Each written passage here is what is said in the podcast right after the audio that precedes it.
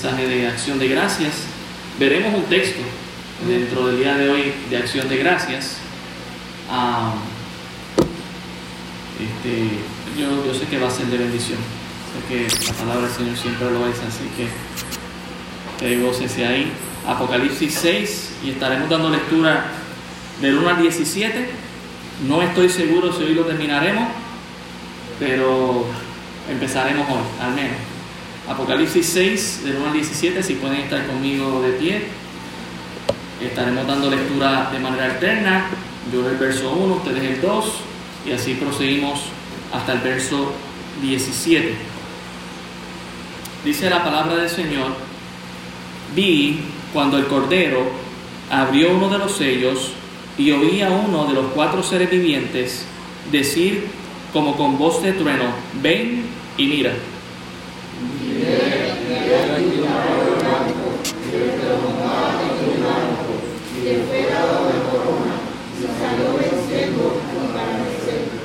Cuando abrió el segundo sello, oía el segundo ser viviente que decía, ven y mira.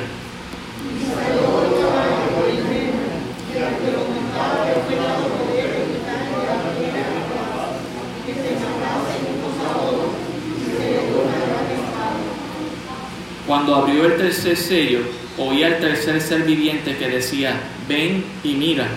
Y miré y he aquí un caballo negro, y el que lo montaba tenía una balanza en la mano.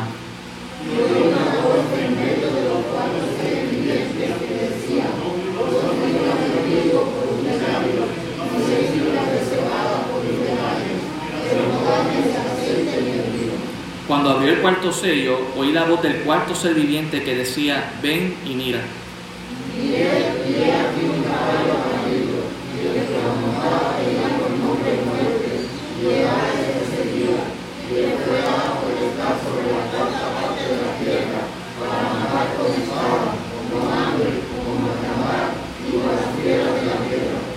Cuando abrió el quinto sello, vi bajo el altar las almas de los que habían sido muertos por causa de la palabra de Dios y por el testimonio que tenían.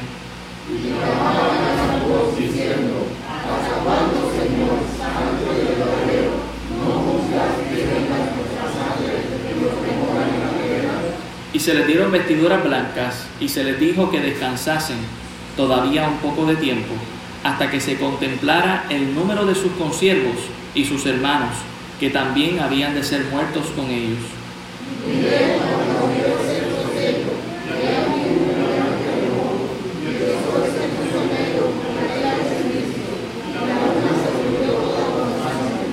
Y las estrellas del cielo cayeron sobre la tierra como la higuera deja caer sus higos cuando es sacudida por un fuerte viento.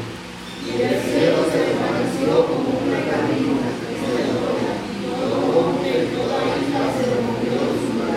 los reyes de la tierra, y los grandes, los ricos, los capitanes, los poderosos, y todo siervo y todo libre, se escondieron en las cuevas y entre las peñas de los montes.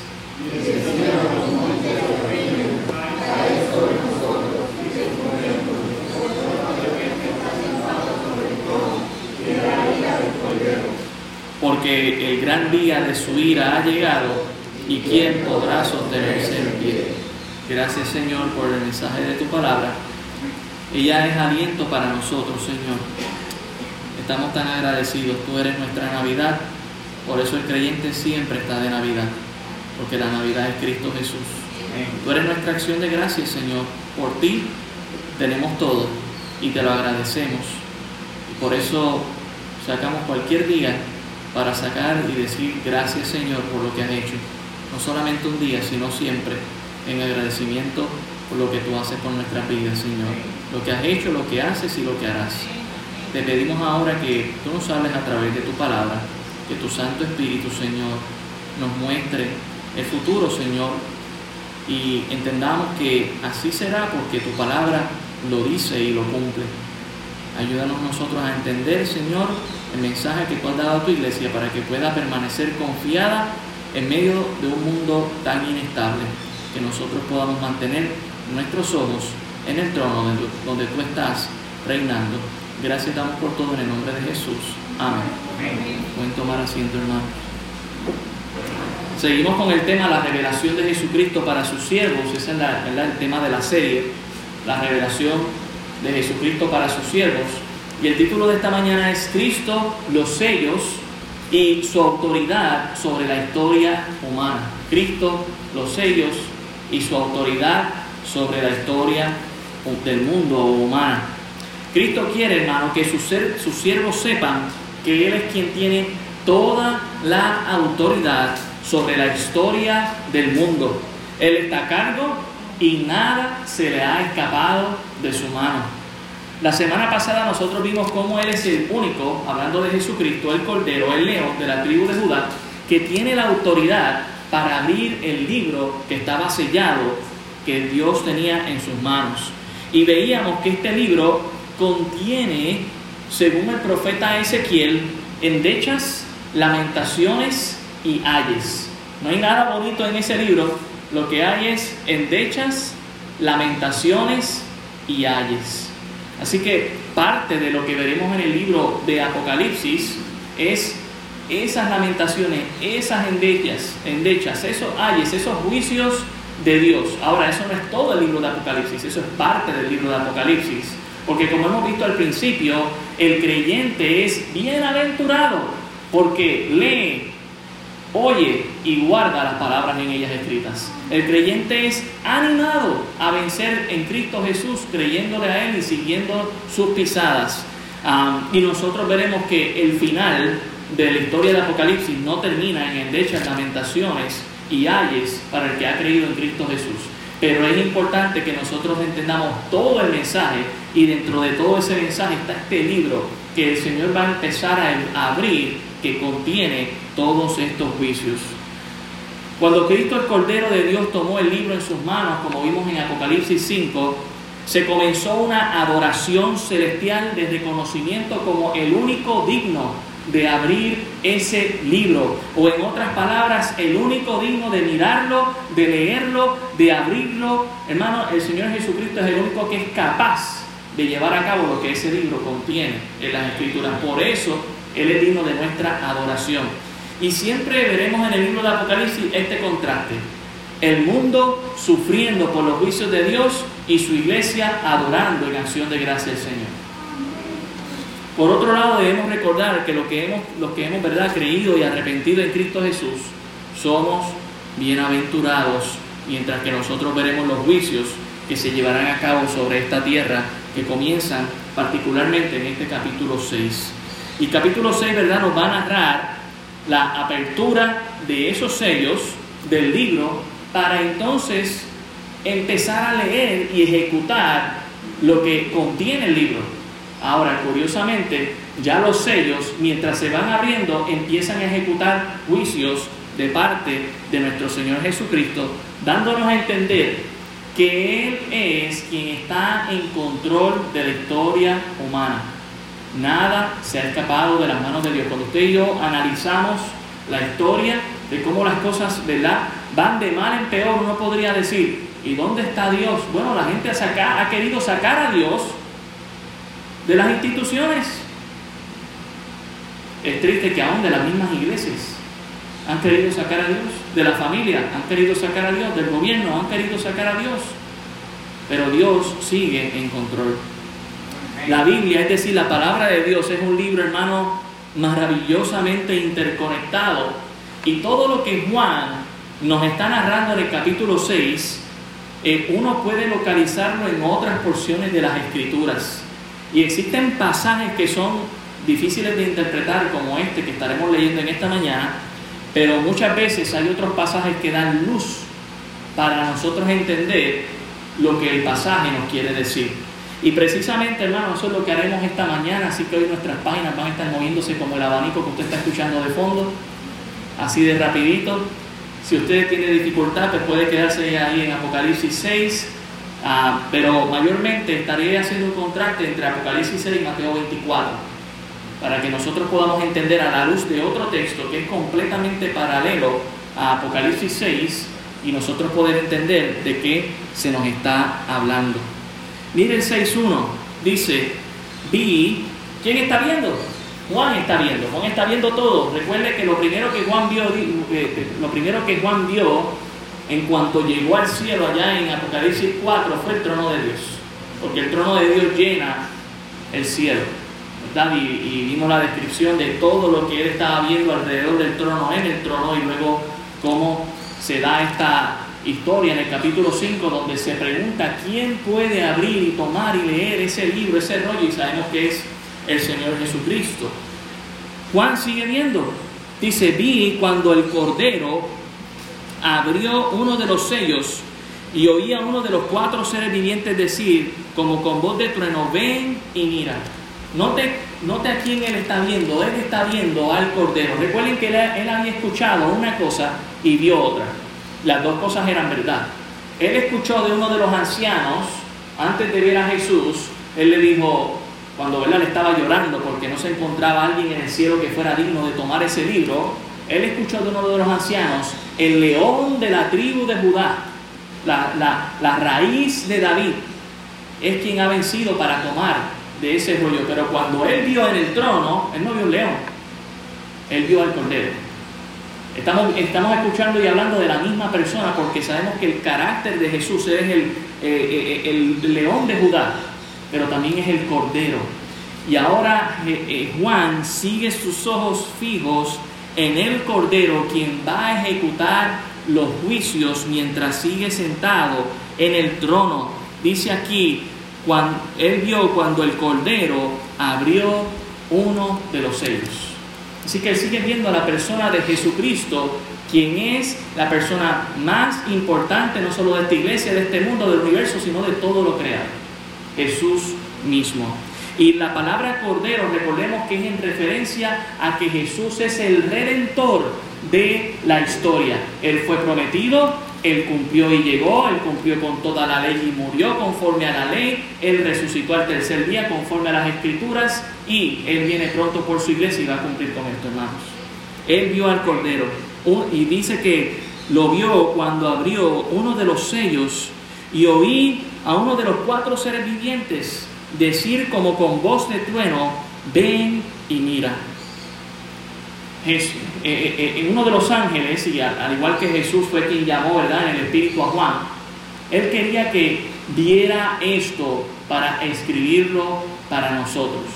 A pesar de que, y esta es la gran diferencia de todas las otras escrituras que uno puede notar del Antiguo Testamento y de otras escrituras en el Nuevo Testamento, que son anticipadas o predichas o profetizadas, Juan lo está viviendo, lo está viendo, en, ¿verdad?, en espíritu propio. Y él está diciendo, yo quiero que ustedes entiendan que nosotros los creyentes podemos ver esto en las escrituras y podemos tener esa certeza.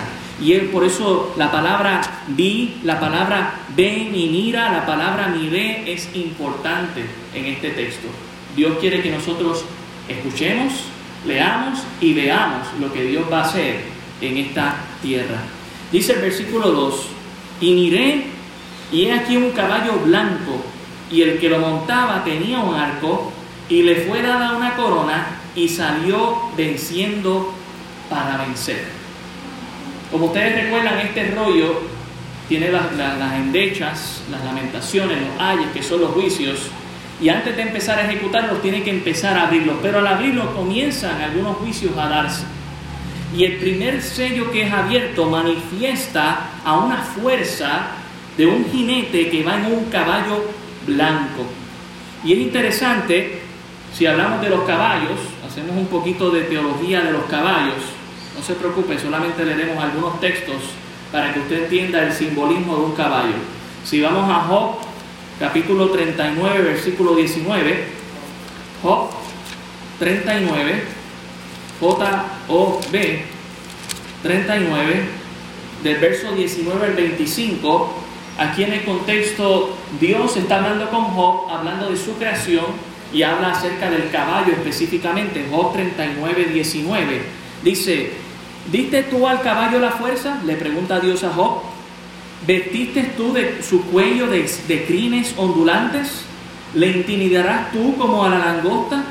El resoplido de su nariz es formidable. Escarba la tierra, se alegra en su fuerza, sale al encuentro de las armas hace burla del espanto y no teme, ni vuelve el rostro delante de la espada. Contra él suena la aljaba, el hierro de la lanza y, la, de, la, de la jabalina. Y él, con ímpetu y furor, escarba la tierra, sin importarle el sonido de la trompeta. Antes, como dice entre los clarines, Ea, y desde lejos huele la batalla, el grito de los capitanes y el vocerío.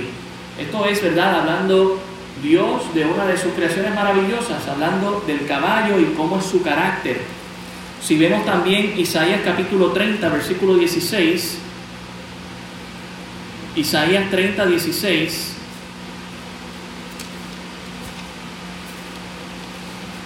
dice lo siguiente, Isaías 30, 16, sino que dijisteis, no, antes huiremos en caballos, por tanto vosotros huiréis, sobre corceles veloces cabalgaremos, por tanto serán veloces vuestros perseguidores. También Isaías 31.1, hay de los que descienden a Egipto por ayuda y confían en caballos y su esperanza ponen en carros porque son muchos y, y en jinetes porque son valientes y no miran al Santo de Israel ni buscan a Jehová. También si vamos a Apocalipsis 9.7, Apocalipsis capítulo 9, versículo 7, dice lo siguiente. El aspecto de las langostas era semejante a caballos preparados para la guerra. También Apocalipsis 14:20, Apocalipsis 14:20 dice, y fue pisado el lagar fuera de la ciudad, y del lagar salió sangre hasta los frenos de los caballos por 1600 estadios. También el capítulo 19, versículo 11, dice, entonces vi el cielo abierto, y aquí un caballo blanco, y el que lo montaba se llamaba fiel y verdadero, y con justicia juzga y pelea. Todos estos textos, y hay más textos, pero no los vamos a hacer por motivo del tiempo, nos muestran que es importante notar que los caballos en la Biblia son un símbolo de fuerza, de confianza, de terror, de conquista y de guerra.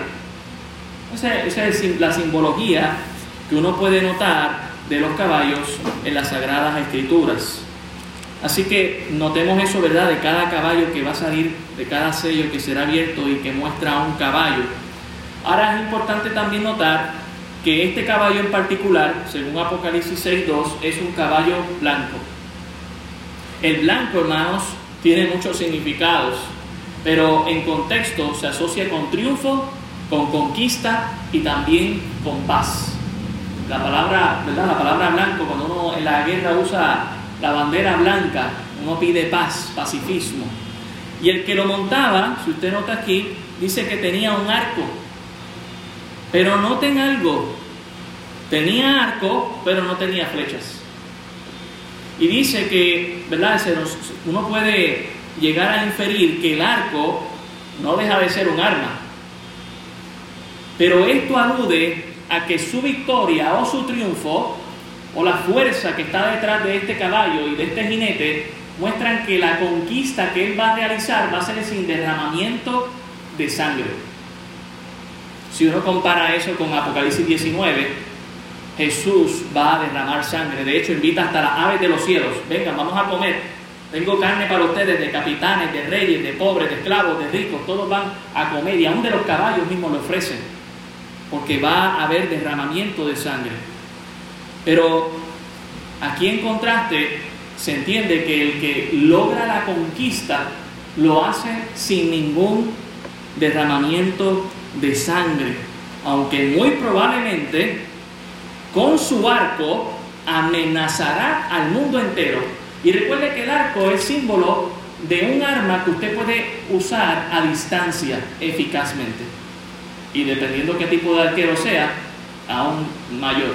Hoy en día están los francotiradores, que usan un arma eficazmente a larga distancia. Hoy en día están los misiles, que a larga distancia usted puede tocar un botón y sale de un lugar a otro sin ningún problema. Pero sea lo que sea, el, el arma en sí muestra que algo a larga distancia se puede dar, pero él no va a oprimir el botón, él no va a tirar del tirante para tirar la flecha. La flecha no es mencionada, de hecho no hay ninguna acción de guerra, sino simplemente una demostración, una intimidación. Yo tengo el arco. Y miren qué más dice, y le fue dada una corona. Él será recompensado, o esta fuerza será recompensada por lograr, entre comillas, la paz sin guerra. Pero esta paz será una paz falsa, y eso estaremos mostrando, una paz temporera e inestable que realmente no es paz. ¿Sabe quién es el único que puede traer paz a su vida? Jesús. Y Jesús dice, yo no doy como yo no doy la paz como el mundo la da. Sin embargo, esta fuerza y este personaje últimamente que estaremos viendo quiere traer o imponer la paz mediante amenaza con el arco, pero sin tirar la flecha.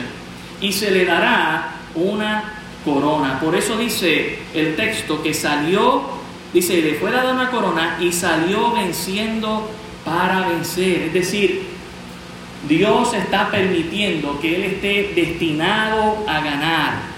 ¿Por qué? Porque Jesús es quien abre el sello, Él lo permite. Hermanos, recordemos la historia de Job en el capítulo 1.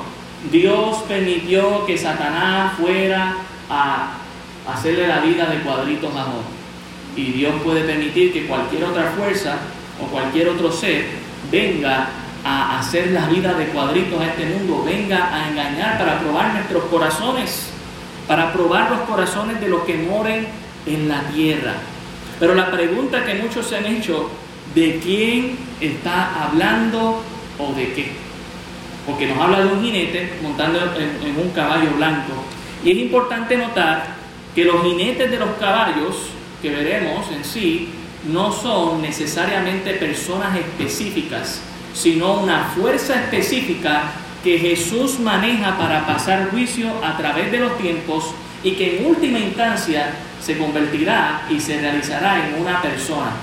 Si nosotros vamos a Mateo el capítulo 24, para que usted vea la conclusión que llegamos y vea varios textos que estaremos leyendo, Mateo 24, que es el pasaje paralelo para nosotros estudiar junto con Apocalipsis 6. Mateo 24, versículo 3 al 5. Note lo que dice. Jesús está hablando con sus discípulos y dice, y estando él sentado en el monte de los olivos, los discípulos se le acercaron aparte diciendo, dinos, ¿cuándo serán estas cosas? ¿Y qué señal habrá de tu venida y del fin del siglo?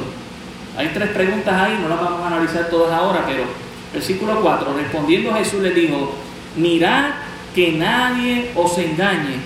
Versículo 5, porque vendrán muchos, no una sola persona, muchos en mi nombre diciendo, yo soy el Cristo, y a muchos engañarán.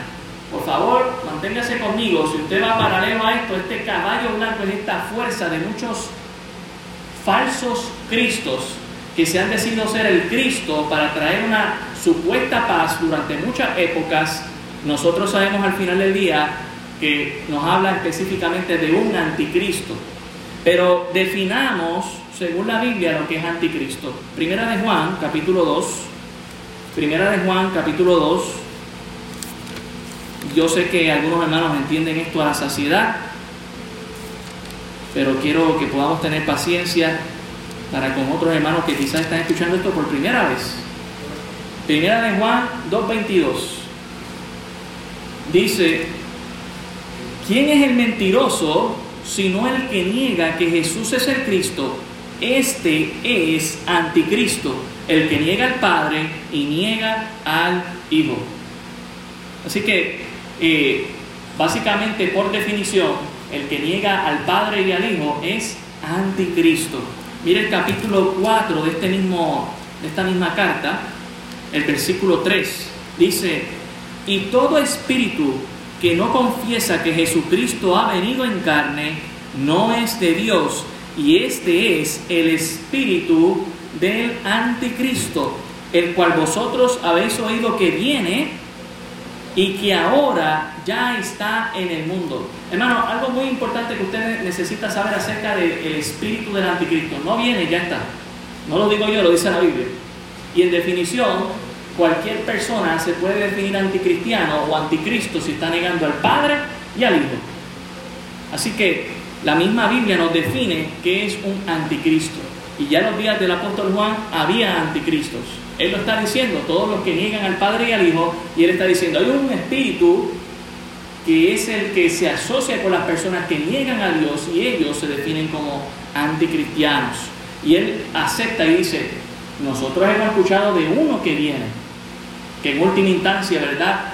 Podría ser ese último jinete en ese caballo blanco que conocemos como el anticristo.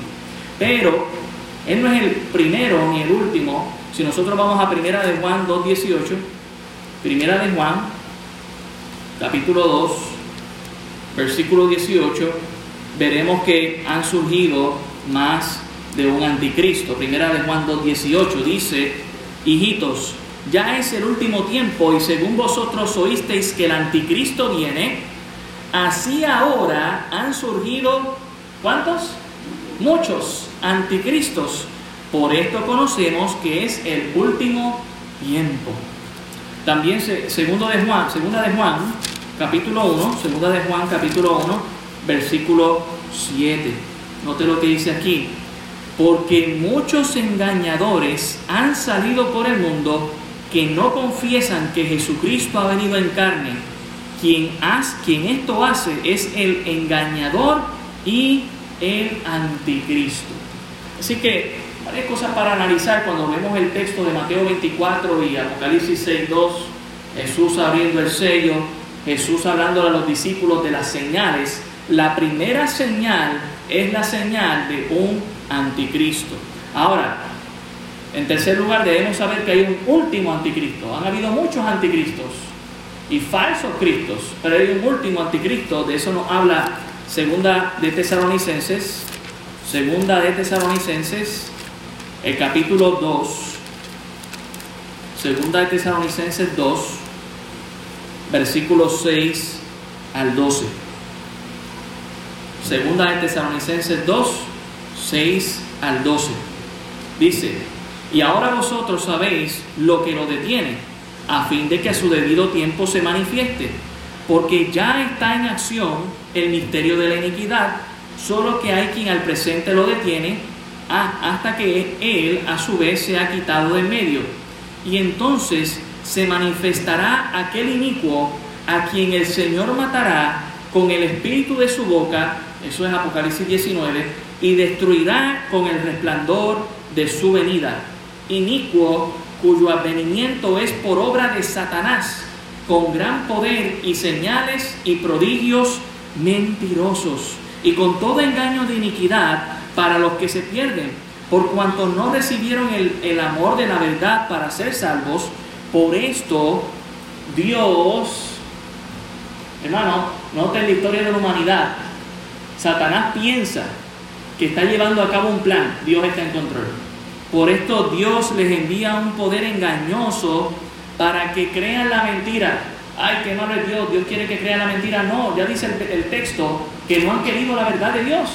Pues si no quieren la verdad, significa que están aceptando la mentira. Verso 12, a fin de que sean condenados todos los que no creyeron a la verdad, sino que se complacieron, ahí está la razón de por qué no querían la verdad, se complacieron en la injusticia.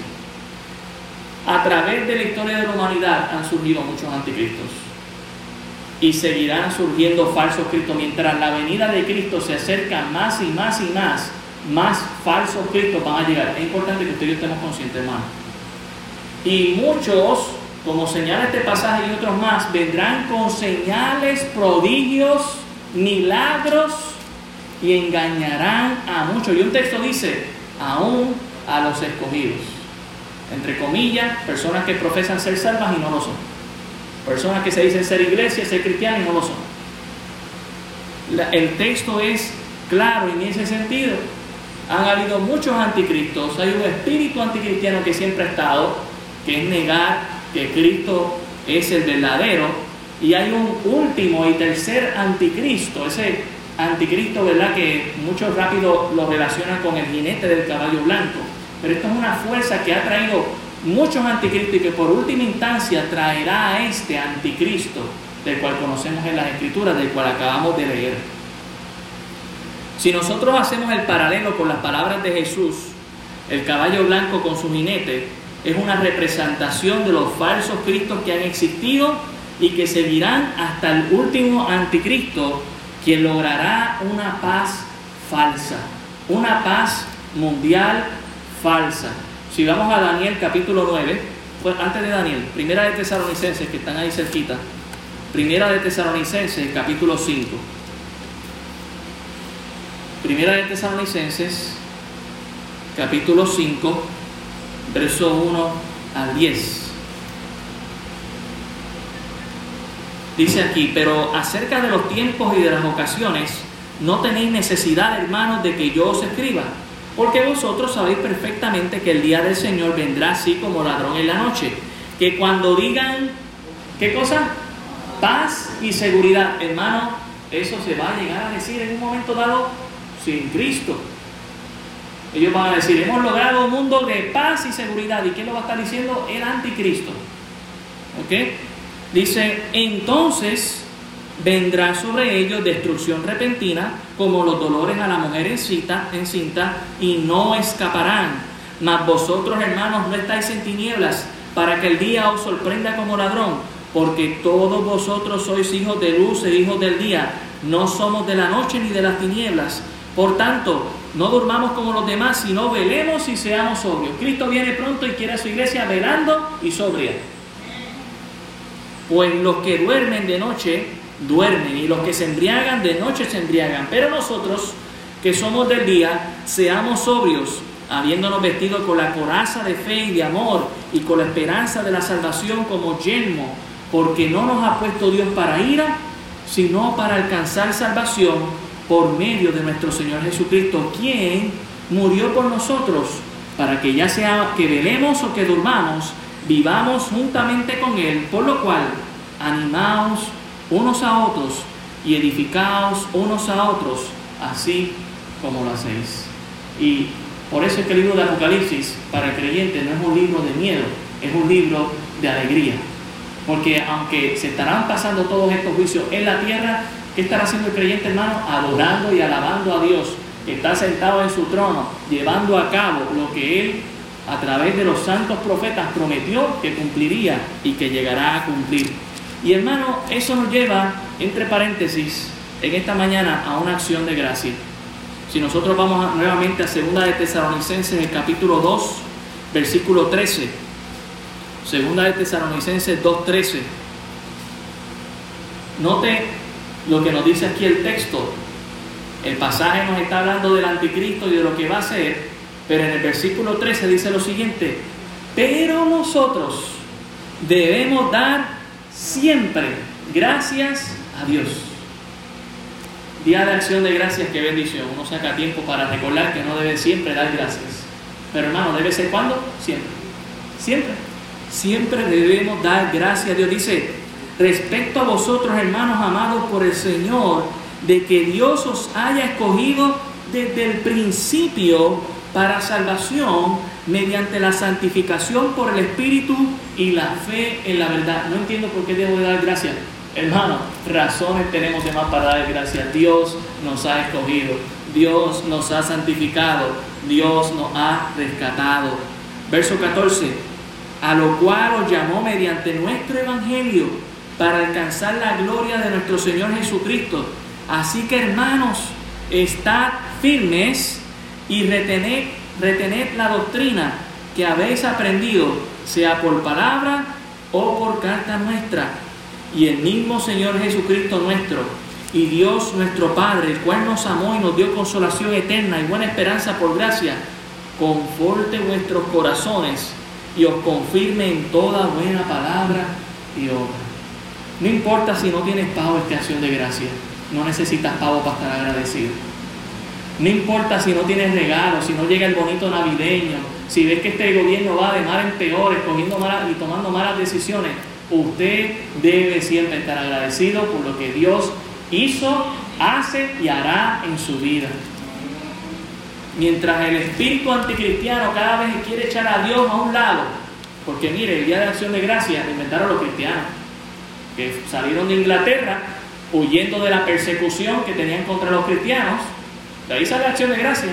Y cuando llegaron acá, libremente dieron acción de gracia a Dios, libremente. Y hoy en día no tenemos para dónde coger. Lamentablemente esta persecución se está volviendo mundial. Los peregrinos sí tenían para dónde coger, nosotros nos toca dar gracias donde quiera que estemos, en persecución o en libertad, hermano. Hermano, realmente la palabra de Dios es impresionante, es impresionante. Si nosotros vamos a Daniel, cerrando paréntesis de la acción de gracia, ¿están conmigo, hermano? ojalá que sí. Si no, el audio se está grabando para que usted lo escuche con calma y donde se haya perdido lo retome. Pero esperemos que no, esperemos que esté con nosotros. Daniel 9:24. Daniel 9:24 también nos habla de lo que el anticristo hará en el futuro. Y básicamente un plan histórico aquí nos muestra Daniel. Daniel 9:24 dice 70 semanas están determinadas sobre tu pueblo y sobre tu santa ciudad para terminar la prevaricación y poner fin al pecado y espiar la iniquidad, para traer la justicia perdurable y sellar la visión y la profecía y ungir al santo de los santos. Sabe pues y entiende que desde la salida de la orden para restaurar y edificar a Jerusalén hasta el Mesías príncipe, hablando de Jesús, habrá siete semanas y setenta y dos semanas se volverá a edificar la plaza y el muro en tiempos angustiosos. Si usted suma las 62 semanas más las 7 semanas, le va a dar 69 semanas. Así que falta una última semana. Versículo 26 nos explica más de esa semana 62. Dice, y después de las 62 semanas se quitará la vida al Mesías, mas no por sí, y el pueblo de un príncipe que ha de venir destruirá la ciudad y el santuario, y su fin será con inundación hasta el fin de la guerra durarán las devastaciones. Verso 27 es clave. Y por otra semana confirmará el pacto. Esa otra semana es la semana 70. Es la semana que estamos esperando para que se empiece a dar el cumplimiento de algunas profecías futuras. Dice aquí que Él confirmará el pacto con muchos. Y a la mitad de la semana, es decir, tres años y medio, Usted puede entender que estas semanas son semanas de años.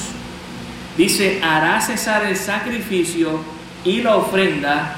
Después con la muchedumbre de las abominaciones vendrá el desolador hasta que venga la consumación y todo lo que está determinado se derrame sobre el desolador. Apocalipsis 19. En otras palabras, estamos viendo aquí que esa paz que el anticristo va a traer, ya está en las escrituras y se nos está diciendo, será corta será temporera, será falsa. Noten cómo viene este jinete en Apocalipsis 6.2. Viene con una corona, viene con un arco y viene en un caballo blanco.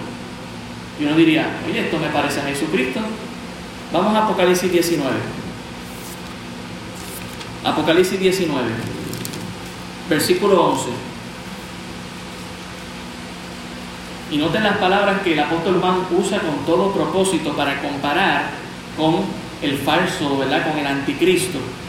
Apocalipsis 19, 11 dice, entonces vi el cielo abierto y aquí un caballo blanco. Yo no diría, ah, pues este es en el 6.2, pero no. Y el que lo montaba se llamaba fiel y verdadero. En contraste con el falso, y no es sorpresa, porque el mismo diablo se disfraza como ángel de luz, ¿verdad? Dice, y el que lo montaba se llamaba fiel y verdadero y con justicia juzga y pelea. Sus ojos eran como llama de fuego y había en su cabeza, no una corona, hermano, muchas diademas. O en otra palabra, muchas coronas. Hermano, nosotros vamos a coronar a nuestro Señor Jesucristo con las coronas que nos va a dar ¿Cuántas coronas tiene el anticristo? Una sola, que le dará al mundo entero en representación. Aquí tiene la corona. Pero el, eh, eh, el verdadero Cristo dice aquí que tiene muchas diademas y tenía un nombre escrito que ninguno conocía sino él mismo. Estaba vestido de una ropa teñida en sangre y su nombre es el Verbo de Dios. En el versículo En el versículo 17, resumiendo un poquito aquí, dice, y vio a un ángel que estaba en pie en el sol y clamó a gran voz diciendo a todas las aves que vuelan en medio del cielo, venid y congregaos a la gran cena de Dios para que comáis carnes de reyes, de capitanes, carnes de fuertes, carnes de caballos, carnes de jinetes, carnes de todos, libres, esclavos, pequeños y grandes. Va a haber un derramamiento de sangre cuando Cristo venga, pero cuando usted lee Apocalipsis 6.2, no hay derramamiento de sangre, no hay una flecha que se está tirando, simplemente hay un arco amenazando y todo el mundo con la amenaza, no puede el tranquilo. Y se da una paz falsa. Hermano, viene un periodo de paz falsa Mientras el mundo está apuntando al apocalipsis erróneamente, ¿verdad? De algo catastrófico que va a pasar, quiero que entienda que lo primero que va a pasar antes que, que todo esto empiece a, a cumplirse es un periodo de paz que traerá el anticristo y que muchos tomarán como el verdadero Cristo. Si usted analizó Daniel capítulo 9, aún este anticristo va a lograr firmar un pacto con su pueblo, con los judíos. Y va a empezar a, o sea que ya, hay algunas cosas que uno tiene que tomar en consideración. Va a haber un templo de los judíos, no lo hemos visto, pero tanto se ha hablado de que ese templo se va a construir, no? Y sabemos que cuando veamos ese templo concluirse, definitivamente, o, ya nos hemos ido, Dios está más cerca que nunca. Cada vez es más claro eso. Eh, eh, eh, nosotros analizamos la escritura a partir de los textos sagrados y nos damos cuenta que el anticristo ya tiene la ya, ya Dios tiene sentencia sobre él, va a traer una paz y va a engañar a muchos con esa paz. Y va a traer su orden mundial y lo veremos allá en Apocalipsis 13. Y todo va a parecer peaches and cream, pero Dios va a estar devastando este mundo con sus juicios, con sus juicios. Así que de eso se trata el versículo 2 de Apocalipsis 6.2. Amén. Espero que hayas entendido. Apocalipsis 6.2 vuelvo y lo leo. Y miré, y aquí un caballo blanco, y el que lo montaba tenía un arco, y le fue dada una corona, y salió venciendo para vencer. Una paz falsa, pero solo temporera e inestable, porque durante, durante este, ese tiempo Dios enviará juicio a la tierra. Y es bien interesante notar lo que leíamos ahorita de Daniel, que a la mitad de la semana el anticristo va a romper el pacto con los judíos. Y entonces hay algunos pasajes que veremos más adelante donde él se sienta en el trono de Dios diciendo que es Dios y en el templo y básicamente rompe el pacto con los judíos. Y entonces se entiende que el versículo 3 se abre este segundo sello, mire ahí, Apocalipsis 6.3 dice, cuando abrió el segundo sello, oía el segundo ser viviente que decía, ven y mira. Y salió otro caballo, bermejo. La palabra bermejo tiene que ver con un rojo fuerte, ¿verdad? Un rojo pasión. Y el que lo montaba le fue dado poder de quitar de la tierra, ¿qué cosa? La paz. Aunque el versículo 2 no nos está diciendo que, el, que ¿verdad? este jinete va a traer paz, podemos inferir, según el versículo 4, que hubo paz en el versículo 2. Dice aquí, le fue dado para poder quitar de la tierra la paz y que se matasen unos a otros y se le dio una gran espada.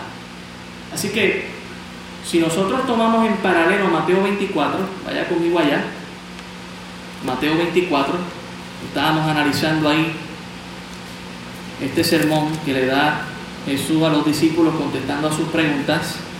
Y note lo que dice en paralelo con lo que acabamos de leer, Mateo 24, el versículo 6. Después de los falsos cristos, en el versículo 5, Mateo 24, 6. Y oiréis de guerras y, y rumores de guerras, mirad que no os turbéis, porque es necesario que todo esto acontezca, pero aún no es el fin. El ser humano, hermano, no va a explotar este mundo. Podríamos decir que casi tiene la capacidad de hacerlo con la tecnología de hoy en día. No, no, lo va a lograr. Y lo va a hacer el Señor. Versículo 7. Porque se levantará nación contra nación y reino contra reino. Y habrá pestes, hambres y terremotos en diferentes lugares. Y todo esto será principio de, de dolores. Si usted toma ese versículo 7, 8, 9 también, veremos que sigue el mismo ah, lineamiento que está establecido en Apocalipsis 6. Volviendo allá en el versículo 3, la paz es quitada. Y el anticristo básicamente rompe el pacto y se forman estas guerras y hay muerte y hay sangre, derramamiento de vidas ah, que se da con esta guerra que se levantará el anticristo quizás tomando, queriendo tomar control, matará a muchos. Mire versículo 5, Apocalipsis 6, 5. Cuando abrió el tercer sello, oí al tercer ser viviente que decía, ven y mira. Y miré, y he aquí un caballo negro, y el que lo montaba tenía una balanza en la mano. Y oí una voz en medio de los cuatro seres vivientes que decía, dos libras de trigo por un denario y seis libras de cebada por un denario, pero no dañes ni el aceite ni el vino. En otras palabras, hermanos, después de las guerras vendrá hambruna. Y esto no es la primera vez que pasaría en la historia de la humanidad. Uno ha visto que siempre que han habido periodos de guerra, ha, habido hambruna. Bueno, es sin guerra ya hemos tenido hambruna en, muchos lugares. En Puerto Rico somos bendecidos. ¿Sabe cómo lo notamos? Subió el precio de algo además de la escasez de, algunos alimentos, ¿verdad? Pero cuando hay, cuando hace falta algo, cuando hay muy poca productividad, lo que hace es que sube el precio. Esa es la manera en que nosotros lo notamos. Esa es la manera en que el mundo lo notará en el versículo 6, después de estas guerras y de estas devastaciones, el precio de la comida y de los elementos necesarios para subsistir, como el trigo y el aceite, van a subir por las nubes. Usted piensa que ahora el precio del petróleo está en las nubes, usted no ha visto esto. Porque aquí nos dice, escuche bien, oí, en una voz de medio de los cuatro seres vivientes que decía, dos libras de trigo por un denario y seis libras de, de cebada por un denario. En otras palabras, ¿cuánto te puede dar dos libras de trigo? Estamos hablando de pan, estamos hablando de cereales cuando habla de la cebada. Básicamente, si tú tienes una familia grande, esto se ve en un día, en un desayuno, en una comida, en el, desayuno y en el almuerzo y en la comida. Se va. Estamos hablando que un día de trabajo va a costar todo esto para, para poder comprar comida. La necesidad inmediata que va a tener nuestra sociedad es tener dinero para subsistir comprando comida. Y si usted genera durante el día 80, 100 dólares, pues se le va a ir, no en la no, no en el agua, sino en la comida. Olvídese su seguro médico en la comida. Usted necesita comer antes de, pagar un seguro médico. Se va en la comida. Dice, pero no dañes el aceite ni el vino. Dios en su misericordia permitirá que la esencia de los productos no se dañe. Va a subir el valor porque va a haber escasez, pero va a seguir siendo aceite, va a seguir siendo vino, que el Señor va a mantener. Hermanos, todos estos juicios que Dios va a permitir que caigan sobre la tierra, como estamos viendo aquí, una paz falsa, ¿sabes lo, defraudada que va a quedar esa generación cuando esta paz falsa irrumpa en guerras y mata a tanta gente y los deje con hambrunas? Eh, eso va a ser un sufrimiento horrible. Mientras nosotros adorando a Dios allá en el trono. Pero note también otro pasaje, eh, Daniel 8:23. Daniel capítulo 8, en paralelo con esto, Daniel el capítulo 8, el verso 23. Daniel 8:23 dice lo siguiente. Y al fin del reinado de estos, cuando los transgresores, lleguen al colmo, sabe lo que significa la palabra colmo, ¿verdad? Eh, al punto de la ignorancia, al punto de lo absurdo, se levantará un rey altivo de rostros, de rostro y entendido en enigmas, y su poder se fortalecerá, mas no con fuerza propia, y causará grandes ruinas y prosperará. ¿De dónde proviene esta fuerza? Bueno, ya sabemos que Dios no está permitiendo, pero sabemos también que la fuerza del enemigo, de Satanás, como lo leemos en otro pasaje. Dice, y prosperará y hará arbitrariamente y destruirá a los fuertes y al pueblo de los santos, con su sagacidad hará prosperar el engaño en su mano y en su corazón engrandecerá. Y sin aviso destruirá a muchos y se levantará contra el príncipe de los príncipes, hablando de Jesucristo, pero será quebrantado, aunque no por mano humana. Eso no significa que habrá un intento, que leeremos más adelante, de que tratarán de matarlo, pero la mano de Dios es quien últimamente eliminará al anticristo. Pero note, ¿verdad? Que dice ahí que él será sagaz, que peleará con la gente, que traerá estas guerras y luego devastación, hambruna. Volvemos a Apocalipsis 6, 7. Lo que voy a hacer es que voy a llegar hasta el quinto sello hoy, no se preocupe. Apocalipsis 6, 7. Cuarto sello. Cuando abrió el cuarto sello, oí la voz del cuarto ser viviente que decía, ven y mira. Miré y aquí un caballo amarillo, y el que lo montaba tenía por nombre muerte, y el ave le seguía, y le fue dada potestad sobre la cuarta parte de la tierra para matar con espada, guerras, hambre, con hambre, con mortandad y con las fieras de la tierra. Ciertamente, siempre en la historia de la humanidad ha habido guerras, ha habido hambre, ha habido mortandad. Pero la cuarta parte de la tierra, hermano, es un evento que no se ha visto en la historia de la humanidad. Y con todos estos efectos, no como una pandemia simplemente, todas estas cosas estarán pasando a la vez. Hambruna, guerra, hambre, mortandad, las fieras de la tierra, hablando de animales no domésticos que van a empezar a irrumpir en las casas porque hace falta comida. Si me tengo que comer a ti, te como a ti. Eso es lo que harán los animales, se comportarán aún peor, aún peor. Así que ciertamente estos juicios, lo que Dios está enviando, está buscando es el arrepentimiento de la gente. Entendemos que la iglesia ha sido quitada. Y estos juicios lo que quieren llevar a la tierra es a que se arrepienta y reconozca a Dios. Es otra obra misericordiosa de Dios de, que reconozcan, hey, tú querías señalar, aquí está. Este es mi juicio.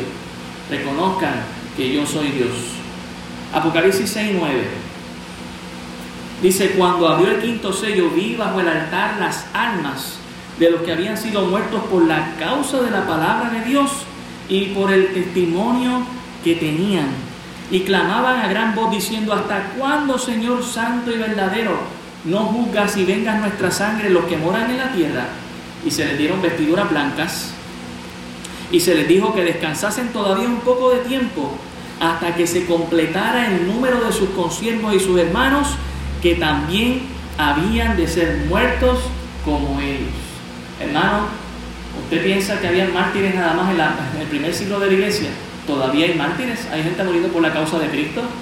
Quizás en nuestro país no es muy popular, pero en otros países sí. Están decapitando a los misioneros, los están matando, quemando en hogueras y a por montones, y cogen las iglesias y las queman. Toda esa gente va, va a ir directo al altar de las almas. Usted lo está viendo aquí. Y Jesús, Dios les dice, vamos a esperar, todavía hay gente que va a morir con ustedes. O sea que Dios sabe cuál es el último mártir que habrá en la faz de la tierra.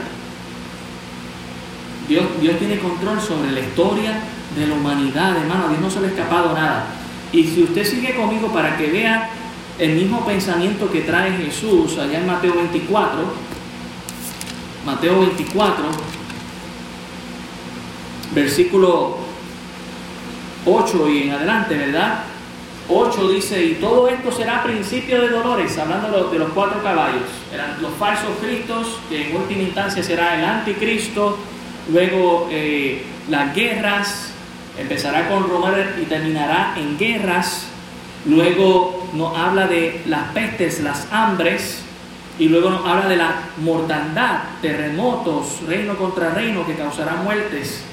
En el versículo 9, siguiendo entonces el quinto sello, míralo aquí, entonces os entregarán a tribulación y os matarán y seréis aborrecidos de toda la gente por causa de mi nombre. Muchos tropezarán entonces y se entregarán unos a otros y unos a otros se aborrecerán y muchos falsos profetas se levantarán y engañarán a muchos. Y usted puede seguir leyendo el pasaje, pero si usted ha visto el texto, nos muestra que también eh, sigue el mismo alineamiento de Apocalipsis 6. Es decir, estos mártires que se siguen acumulando hasta el último que venga. Así que el quinto sello nos muestra dónde van los que mueren siendo mártires. Van directo al altar de las almas. Allá como lo dice, y es lo que Jesús le está diciendo a sus discípulos. Eh, muchos van a, en medio de todo esto, más personas van a empezar a creer. esa es la idea de los juicios, que las personas empiecen a creer. No está hablando de la iglesia, está hablando de gente que va a empezar a creer y que van a morir por la causa y el testimonio de Cristo, aún dentro de la tribulación, y que irán directo al altar de las almas. Y aún esta gente muestra impaciencia, eso lo estaremos viendo la semana que viene.